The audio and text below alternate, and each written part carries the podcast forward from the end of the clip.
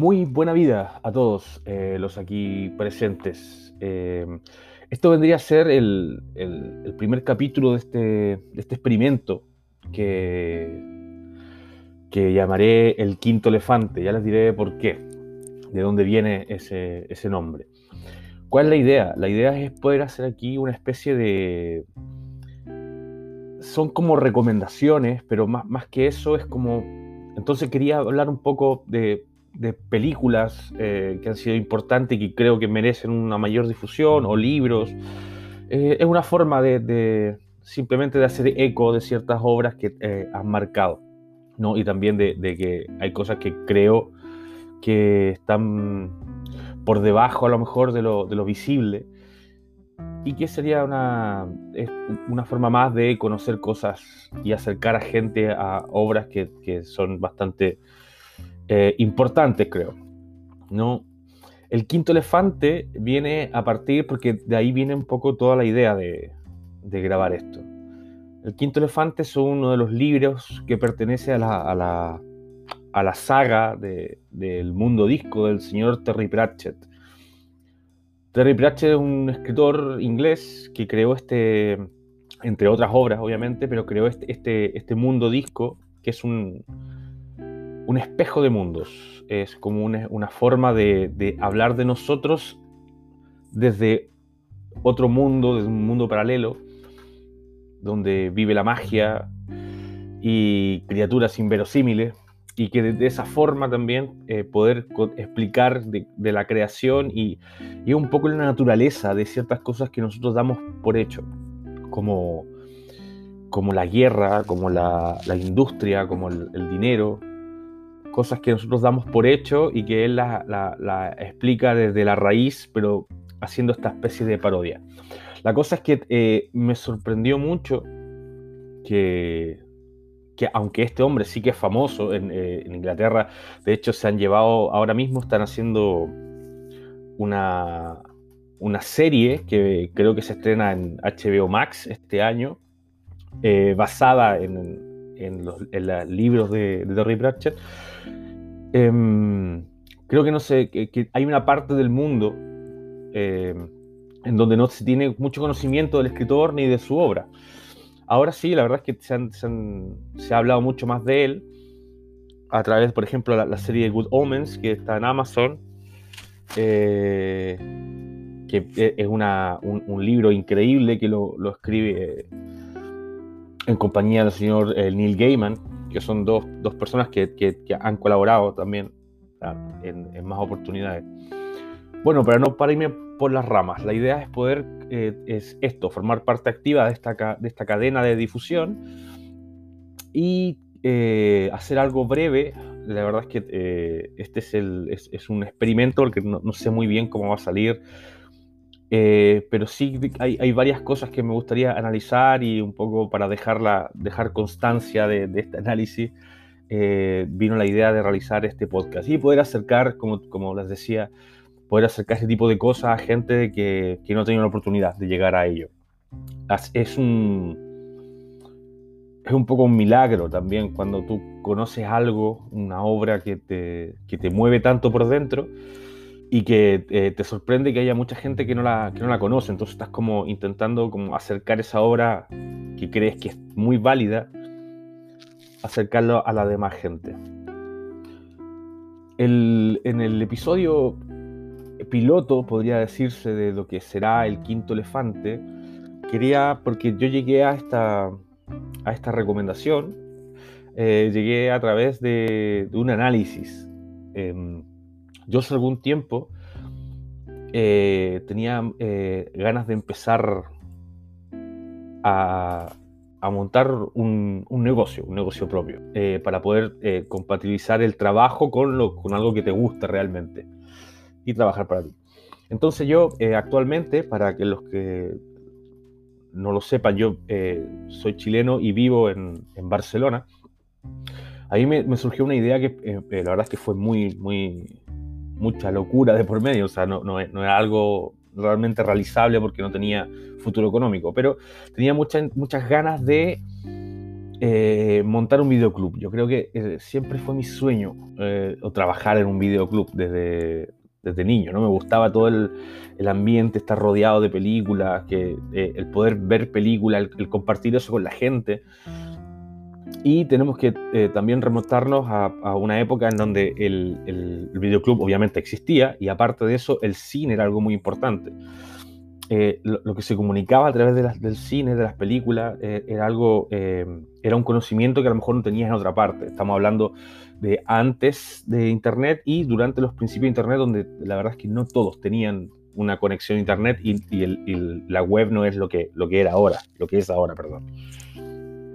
Entonces yo llegué a esta, a esta película de las que les quiero hablar, llegué a través de todo un, como les decía, de esta gana de de montar un videoclub. Eh, estuve investigando aquí en Barcelona, creo que, si no, no recuerdo mal, hay cinco, hay cinco videoclubs eh, activos en la ciudad de Barcelona, que es, es, un poco muy... lo tienen muy de nicho, de ellos, ellos entre todos ellos tienen un, grupo de WhatsApp, eh, los que se apoyan. Claro, es difícil mantener este formato porque es algo que ya no se ocupa, ¿no? A, a partir de, lo, del streaming cada vez menos. Pero sí que han intentado apalear la, falta de gente al, servicio exclusivo del videoclub con el, el, videoclub cafetería, videoclub sala de cine, videoclub eh, eh, música en directo. Y eh, yo he visto incluso por acá en Barcelona videoclub que son videoclub slash bazar, ¿no? Y hay un poco de todo, también hay compra y ventas de películas de segunda mano y todo esto. Y me quedé un poco reflexionando en, esto y, si sería factible. Y claro, yo, eh, eh, yo sí me considero una persona que tendría interés en formar parte de un, de un videoclub. Me gusta el formato, del, o sea, no el formato, perdón, la experiencia. La experiencia de, de, ir, es como cuando uno va a la biblioteca, es un poco parecido. Tú no sabes lo que quieres ver y tú vas y te paseas y lees las, las carátulas que es algo que también se, eh, eh, se digitaliza ah, eh, de, manos del, del, streaming, ¿no? en plataformas como Netflix, pero aún así la experiencia era, era, era mucho más social. De hecho, alquilar una película era algo que, por lo menos en mi caso particular, rara vez hacía solo. Siempre era como, o con amigos, o con la familia, era como, era algo mucho más social. Y el estar en el videoclub y conocer al, al al que estaba ahí, al que te recomendaba las películas, al que te decía lo que iba a llegar, el mírate esta, si te gustó esta, mírate esta otra. Y era un poco jugar con esto, ¿no? Y llegué, a, través de eso, llegué a, la, película que les quiero recomendar porque justamente esta película la conocí de esa manera. La conocí en un videoclub. Corrí el año más o menos, es que si, si, no recuerdo mal, el año 1997. Y eh, estaba en esa edad, eh, yo y mis colegas estábamos en esa edad donde, donde eras muy joven para tener resaca eh, un día domingo y era lo suficientemente mayor como para, para aburrirte. 16 eh, años y el, el, cine, como les decía, era como una, una, una forma de, de, realmente de conocer el mundo. Una ventana a esa creatividad tan llamativa que venía de, de, lejos, ¿no? El cine era, era como formaba parte de, esa, comunicación con el mundo exterior. Eh, el cine de culto, ¿no? esas películas que te daban el, pie para, plantear los primeros enigmas eh, psicológicos, eh, filosóficos, metafísicos de, la adolescencia. Recuerdo que los primeros planteamientos serios vinieron básicamente del cine y la lectura con esa edad. Del cine siempre fui malo para recordar nombres de directores. Yo ahora estoy todavía sigo siendo malo para eso. pero sí, hay varios, hay varios eh, eh, autores de cine que, la verdad es que tú los, sigues y, te marcaron, ¿no? Tenían, tenían como, había un, mensaje lineal en, varias de su obra. Así como en la literatura, por ejemplo, me marcó mucho, no, sé, eh, Ray Bradbury en su momento. también algo, es como que sientes que el autor te está hablando a ti, ¿no? o lo entiendes de una manera más personal. Para ponerlo en contexto, yo pertenezco a, una generación que pasó parte de su infancia en dictadura. Y en la adolescencia eh, ya era democracia. Yo crecí escuchando las anécdotas anécdotas de, mi familia, eh, em, bajo un régimen militar del que, del que yo, claro, eh, nunca formé parte activa. La verdad es que yo recibí todo esto, pero nunca formé parte por, por mi edad, básicamente. Entonces, eh, esta generación somos consecuencia de, actos de, una guerra ideológica épica. Yo de niño tenía muy mal, marcado de que existía una lucha entre el bien y el, mal. Una reverberancia de esto a lo mejor es lo que, es lo que me sumergió tan profundo desde pequeño en la fantasía, y en la ciencia ficción, una, a lo mejor un reclamo, un reclamo de, buscar esa epicidad. Había un, interés eh, casi patológico por encontrar eh, esa cruzada, de la cual yo siempre fui muy pequeño para, para, para vivir, para darme cuenta. Fuimos la, la, la que se llamó la, generación del bienestar, pero la generación del, del bienestar sin, sin ideología también. Y porque también una cosa de que no se habla del. Una cosa que no se dice mucho del bienestar es que justamente te impide enfrentar este tipo de, frustraciones. Y son, son miedos y frustraciones a lo mejor claves para, para, un crecimiento espiritual, eh, social, intelectual, etc. A medida que, caemos en, el, en, bienestar como sociedad, cuando te van, cada vez te van quitando esto, esta, esta falencia, eh, de cierta forma también se nos impide hacernos cargo de un montón de, problemáticas fundamentales para, el individuo. Actualmente las sociedades buscan simplificar cada vez más eh, la experiencia del estar vivo, intentando eliminar todas esas problemáticas que se presentan como obstáculos en, la historia y en nuestro diario vivir. A veces caemos en buscar este tipo de cosas en el arte, por ejemplo buscar esta, eh, este enfrentamiento entre el bien y el mal. Pero bueno, volviendo al, año 97, yo tenía 16 años, como les dije, y como les comentaba, los domingos por la tarde ya empezaban a ser tediosos. También, y en honor a la verdad, el tedio era algo que se disfrutaba de todas maneras. O sea, eh, tú no estabas, no te aburrías solo. Básicamente eh, eh, esas tardes de domingo es cuando surgió el interés por, por los rollers, el skate, eh, la música, la primera banda en el patio de, tu amigo y también, entre otras cosas, el amor por el cine, por el cine y por la música. Y cuando digo el, amor por el cine me refiero a toda la experiencia al, completo. Era un ritual sin fisura que comenzaba eh, el cine, como les decías, yo lo viví siempre en grupo. Y este ritual del, del videoclub era toda una, experiencia. Eh, comenzaba con reunir al grupo después de comer, salíamos a la calle, eh, decidíamos a, ir al videoclub. Bueno, los videoclubs obviamente ya no existen y esto aparte de hacerme sentir viejo, también me produce una, nostalgia saber que es una experiencia que me hubiera encantado compartir compartir con mi hijo, por ejemplo. Eh, una vez estábamos todos, llegamos al videoclub que cumplía las bases de, club social y nos pasábamos horas mirando las carátulas de, los VHS y leyendo los resúmenes de la contracara y hablando con el dueño. en, el caso, nosotros teníamos, en el barrio había dos videoclubs.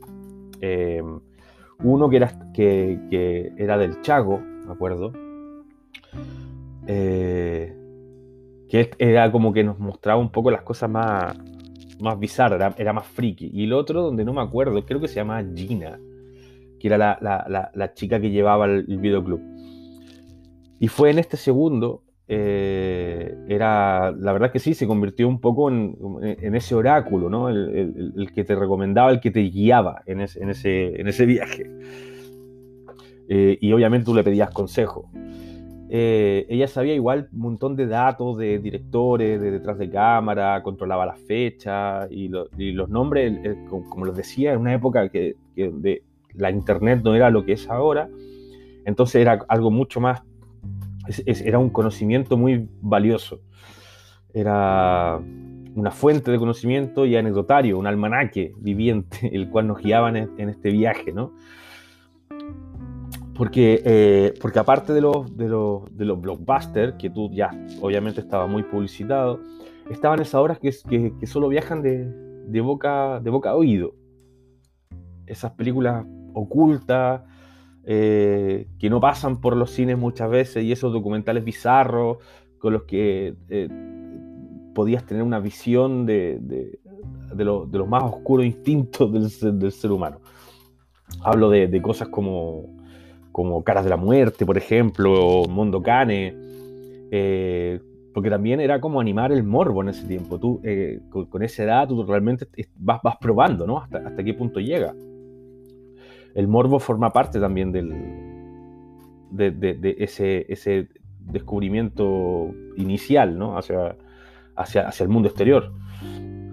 Y bajo este contexto, yo vi películas como, por ejemplo, eh, Willow, Pi, Fe en el Caos, Requiem for a Dream, eh, Matrix, eh, El Cubo, Seven, entre otras miles de películas que, que, la verdad es que sí que me dieron, era como, había un mensaje importante, un mensaje que no veías tú en televisión, básicamente, que era el otro lugar donde tenías rescatabas todo el, conocimiento que tenías del mundo exterior.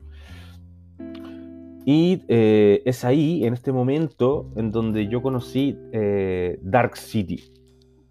Y es la, la, película, es la obra de la que les, les, quería hablar. ¿no?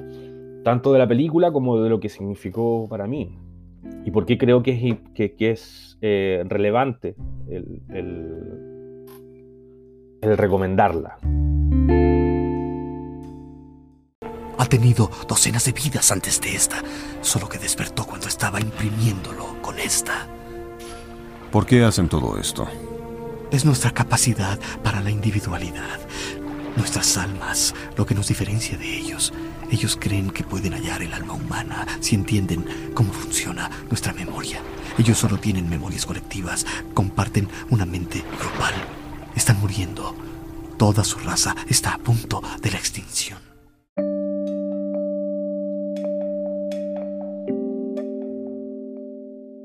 Eh, Dark City es una, una, película, como, como, muchas otras, que llegó recomendada a nuestras manos eh, y una película que nos planteaba una, una primicia eh, retorcida, que no, no, la comprendimos en su momento, o bueno, sí, lo puedes comprender, pero no le das el peso. Nos quedamos prendados de toda esa aurora oscura, de su ambiente gótico, de su personaje misterioso y de esta historia, eh, como les decía, que, que, tiene, eh, la verdad es que tiene varios visionados. Es una historia que, que, necesita varios visionados para poder sacar una conclusión, porque tiene varias capas. Eh, no, es un, no es un guion complejo, de hecho la película es bastante explícita con su, su mensaje, sino que tiene muchas lecturas dependiendo del momento en, en, en, en la que la veas. Para mí, eh, que la volví a ver hace poco, entendí cosas que estuvieron, estuvieron ocultas en todos los visionados anteriores. La película tiene un tinte psicológico y filosófico mucho más presente de lo que recordaba, y es lo que quería compartir con todos los oyentes de esto, el quinto elefante. Dark City fue hecha en el año 1998, escrita y dirigida por, por Alex Proyas que se recuerda por eh, películas como, como El Cuervo, creo que es como la, lo más famoso, o bueno, Knowing, eh, con, con, Nicolas Cage, buena película, y, o Yo Robot, con Will Smith, que también eh, juega con, con, el tema de la ciencia ficción, aunque es un poco más floja. La película tiene una, una, una trama un tanto confusa, aunque durante el metraje se nos va revelando todos los elementos para hacernos una, una idea de lo que, de lo que Alex Proyas quiere, quiere contarnos. Esta película, aunque a día de hoy es reconocida y, y, pasó a formar parte de este cine de culto, eh, pasó un, tanto desapercibida debido al estreno un año más tarde, en el año 99, de lo que iba a ser la saga de The Matrix. O sea, fue la, la primera de The Matrix, se estrenó en el 99 y trataba un tema similar, aunque explicado de una forma más llamativa y obviamente con, con, otro presupuesto. Eh, en ambas cintas nos muestran una, primicia que nos cuenta de una, sociedad que vive dentro de una realidad, eh, una realidad impuesta, una, realidad que es una, fantasía aletargada, donde, donde no estamos conscientes del de, el mundo real, vaga la redundancia, y vivimos sometidos en una, por máquinas, como en el caso de, Matrix, eh, por máquinas súper inteligentes, y en la otra por una raza extraterrestre con fines experimentales. Dark City nos, deja una película mucho más eh, profunda, en donde nos, eh, nos, invita a reflexionar acerca de lo que, lo, que, significa estar vivo y lo que nos hace ser, lo que nos hace ser humanos. El, el, fin de los experimentos a los que los extraños, como los llaman en la película nos someten es encontrar eh, de alguna manera y a través de las múltiples, experiencias de vida el, rastro del alma.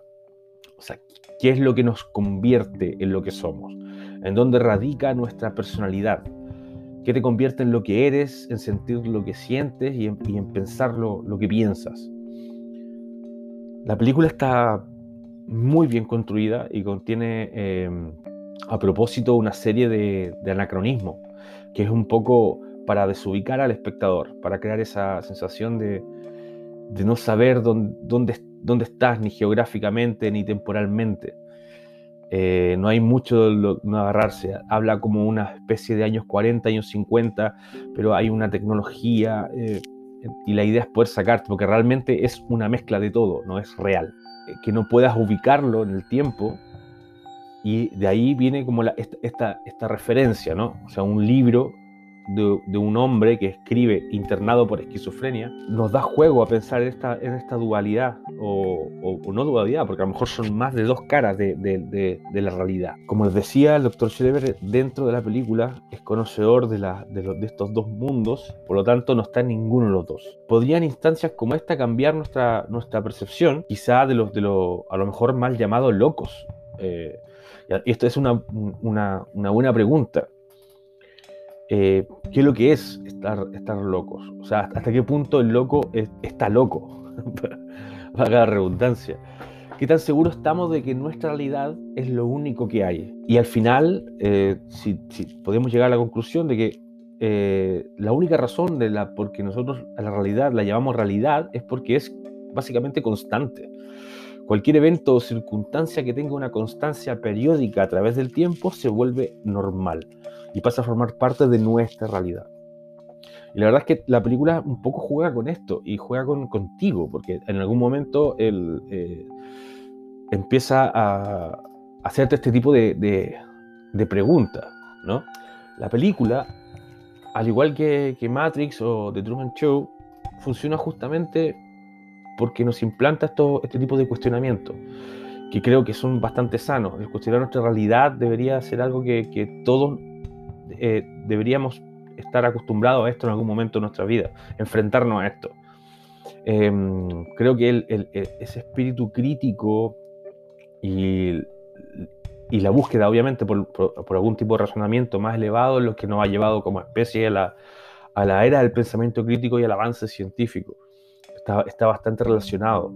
El, entender cómo funciona lo que ves y el también plantearte de forma mucho más eh, personal el hecho de que existen cosas que, no puedes ver, pero existen. Porque eh, también se, puede, se podría mirar como, ¿por qué plantearte la existencia de algo que no puedes percibir? ¿en, qué nos afecta esto?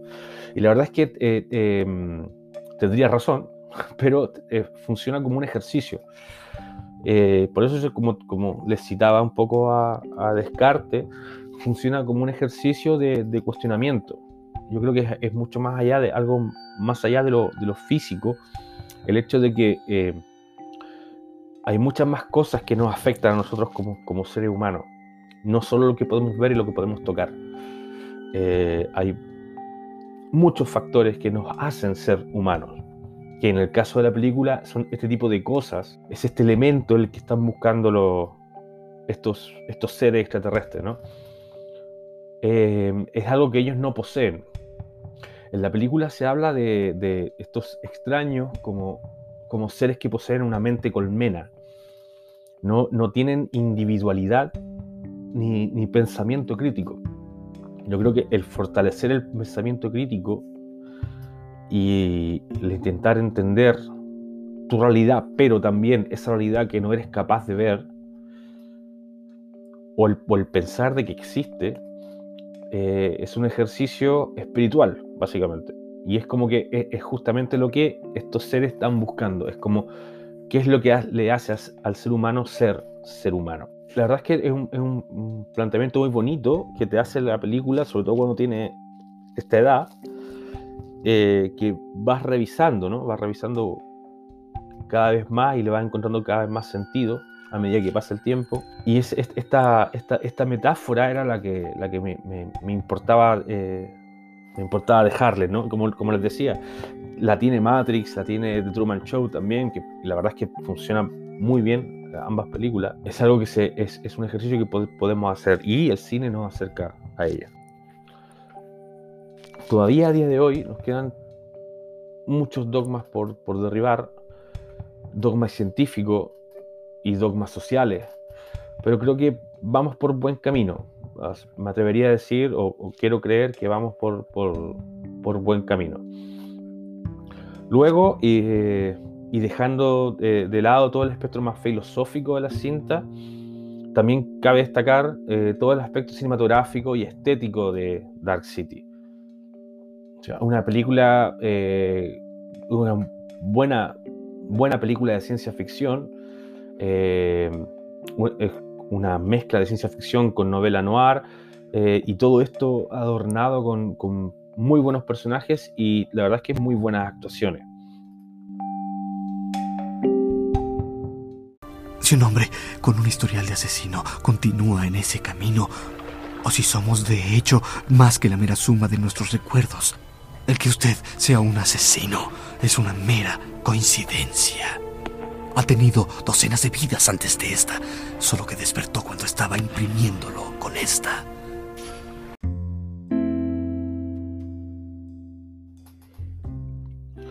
Como, como resumen de la historia, eh, la película nos cuenta la historia de John Murdoch, que se despierta en, un hotel y no recuerda absolutamente nada y se ve que es perseguido por... Eh, por ser asesino, al parecer se ve que es un asesino, un asesino en serie. Y a través de un poco, entre que va arrancando y intentando descubrir quién es él, va descubriendo todo este submundo eh, habitado por estos, estos seres extraños que gobiernan un poco la, vida de toda, de toda la ciudad. Creo que no hay spoiler por esta película, una película ya del, año 98. Solo decirles que eso, la, dejo muy recomendada, eh, tanto a la gente que, que, la vio como a la gente que no la ha visto. La gente que no la ha visto es, una, es, eh, un buen descubrimiento y una, nueva forma de acercarse. La verdad es que la película eh, envejeció muy bien y,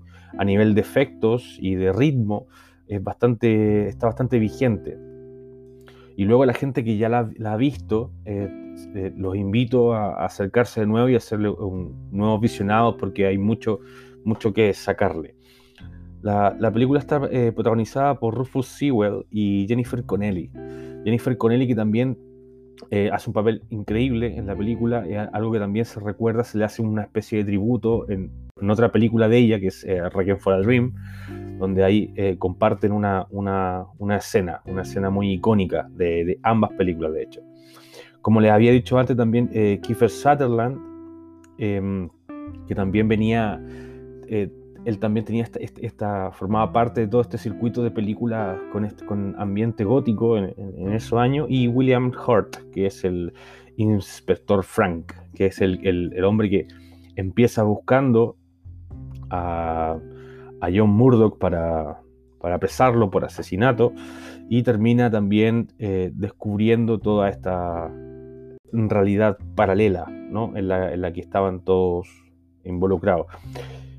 Eh, los antagonistas de la, de la película, eh, como personajes, son los más relevantes, son Mr. Hand y Mr. Book. el señor mano y el señor libro. Y es, un detalle que, no, está, no está de más porque, porque da cuenta de, estos seres que eh, son seres que intentan, o sea, que, que han escuchado hablar de, la, la, vida, de lo que nosotros somos, pero sin cercanía al respecto. Entonces, como que es un. El, hecho de que uno se llame señor mano, el otro se llame señor libro, es, eh, eh, marca un, énfasis en, lo poco que entienden de cómo funciona eh, nuestro, modo de, sociedad, de vida. ¿no? Y al final te das cuenta de que no hay una, realmente una intención eh, eh, malvada detrás de todo esto, simplemente es, es la, intención de recuperar lo que ellos como especie eh, en algún momento perdieron, ¿no? que vendría a ser el, el alma.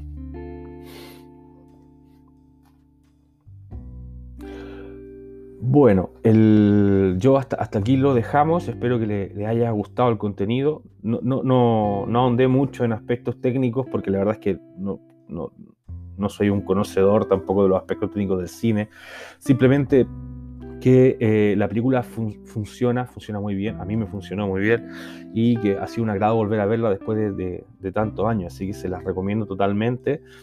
Y em, todavía no sé lo que voy a hacer para el siguiente capítulo, pero será un poco del palo, no sé si cine, libro, eh, disco, em, hay mucho, mucha obra que, que, he ido, incluso que yo no las conocía y que me ha tocado vivir ese, milagro, ¿no? Decir, ¿dónde estaba yo cuando, cuando, cuando esto estaba vigente?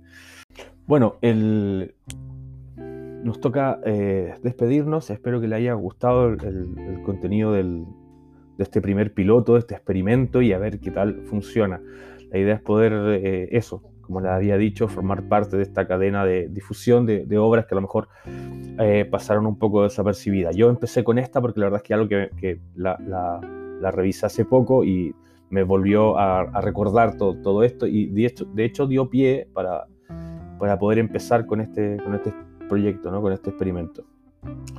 Em, así que el siguiente episodio no sé lo que será, ah, todavía no sé lo que será, si un libro, un, cómic, un, eh, un disco había pensado en hacer, eh, en hablar un poco de un par de discos conceptuales de los que hablé en su tiempo, cuando en los tiempos de, los vlogs, eh, algo que funcionó muy bien también, porque hay mucha gente que, eh, escucha disco, no sé, por ejemplo, Francis de Mute de Mars Volta, que a lo mejor no sabían que era una historia compleja y que está muy bien explicarla.